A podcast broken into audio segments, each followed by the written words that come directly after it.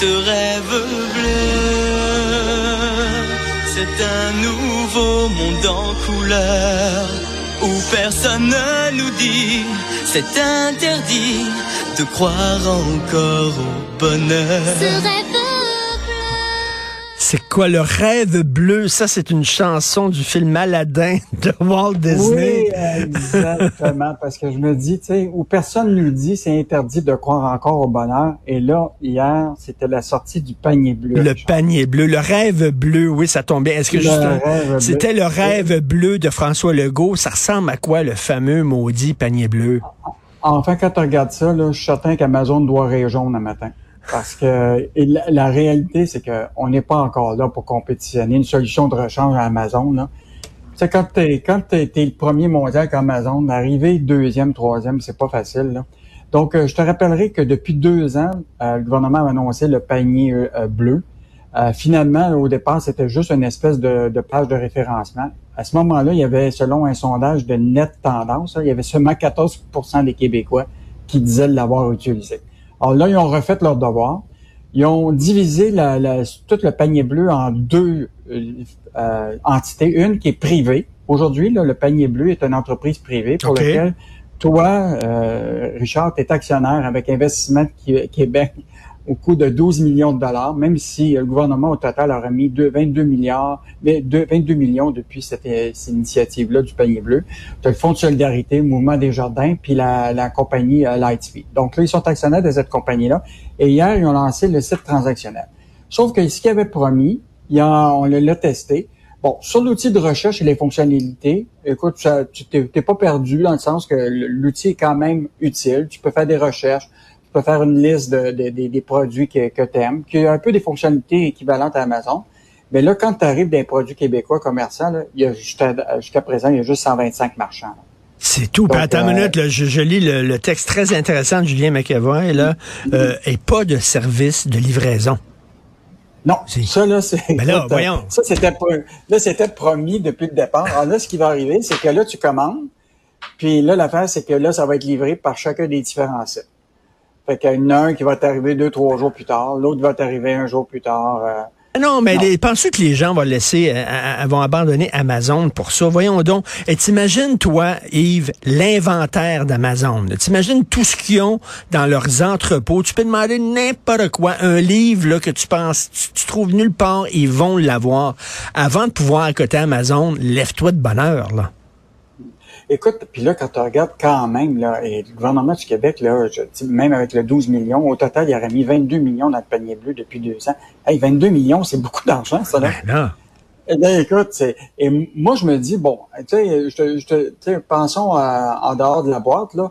Tu sais, est-ce que ça n'aurait pas été mieux de passer une loi puis forcer Amazon que tous les produits du Québec qui se retrouvent là, Ben oui. ils sont obligés de les mettre en évidence sur Amazon? Tu comprends-tu? Ben Parce oui. que tout le monde est, ben, ben, c'est, un peu ça. Tu sais, tu prends le 22 millions puis tu dis, euh, tu, Mais- tu forces Amazon par, si tu veux faire affaire au Québec, là, faut que tu mettes en évidence Ben, les produits du Parce que là, partir, là, notre propre Amazon, c'est une guerre perdue d'avance. Là. Dire, vraiment, là, Amazon est tellement loin dans la course, là, on, on les rattrapera jamais. Ça donne rien de mettre de l'argent là-dedans. Là.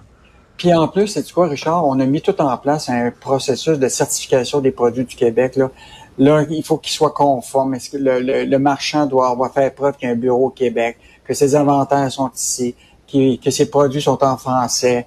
Euh, écoute, euh, puis là, la certification, c'est un produit qui est produit avec euh, le, le entièrement au Québec, mais tu vas trouver dans le site de, de- actuellement des produits qui sont faits des vendus qui probablement viennent de Chine, mais qui sont faits par des détaillants québécois.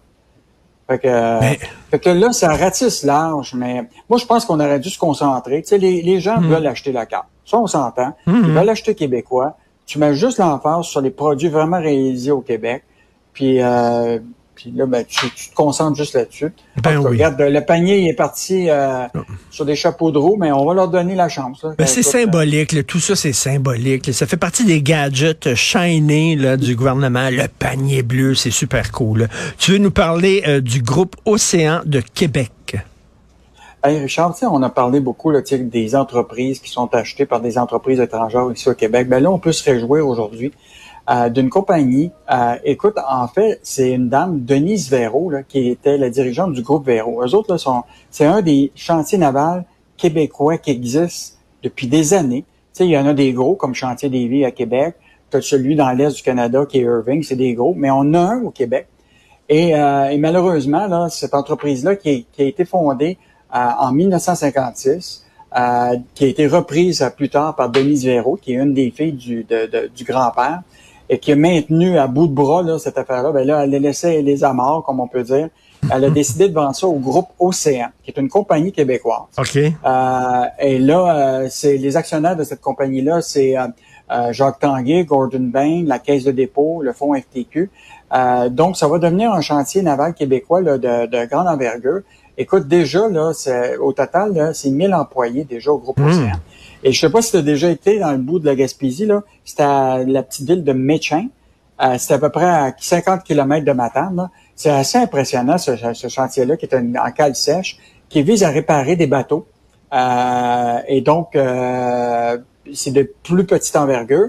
Mais là, en rajoutant les cales sèches de, du groupe Océan, là, on va avoir un gros joueur dans les chantiers maritimes au Québec. Euh, c'est bien ça. Écoute, c'est assez impressionnant, les chantiers maritimes. Il y a une petite photo, là, justement, de ce chantier-là, mais c'est, c'est, tu dis que c'est un petit, euh, un petit chantier, mais reste que c'est quand même, c'est quand même assez gros, là.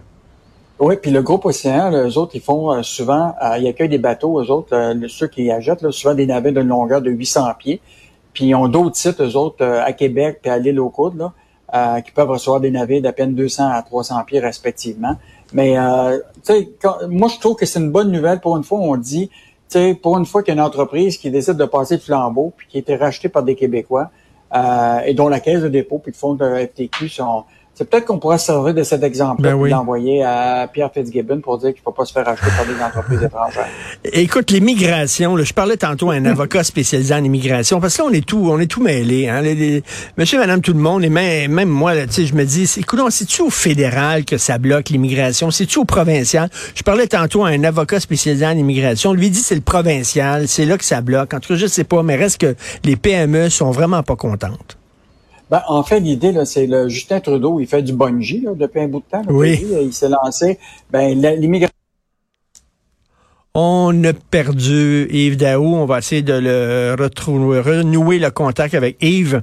Mais donc, euh, les PME euh, euh, pourfendent euh, le, fédéral et ils disent, ils critiquent la lenteur immonde du fédéral qui freine les entreprises du Québec parce que les travailleurs étrangers temporaires n'arrivent pas assez vite. Alors, eux autres, ils disent que le problème, ça vient du fédéral. Donc, qu'est-ce qui arrive là exactement avec les travailleurs étrangers temporaires, Yves? Parce que Yves est là. Yves n'est pas là. Donc, euh, alors, euh, Yves n'est pas là. On va tenter de lui parler. Donc, euh, non, est-ce qu'on s'en va tout de suite à la pause? On s'en va à la pause. Merci.